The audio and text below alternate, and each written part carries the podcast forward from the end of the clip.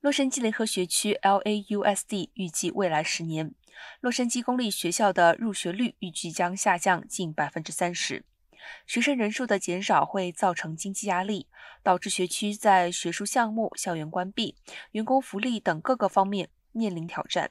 因为州和联邦资金主要基于入学率，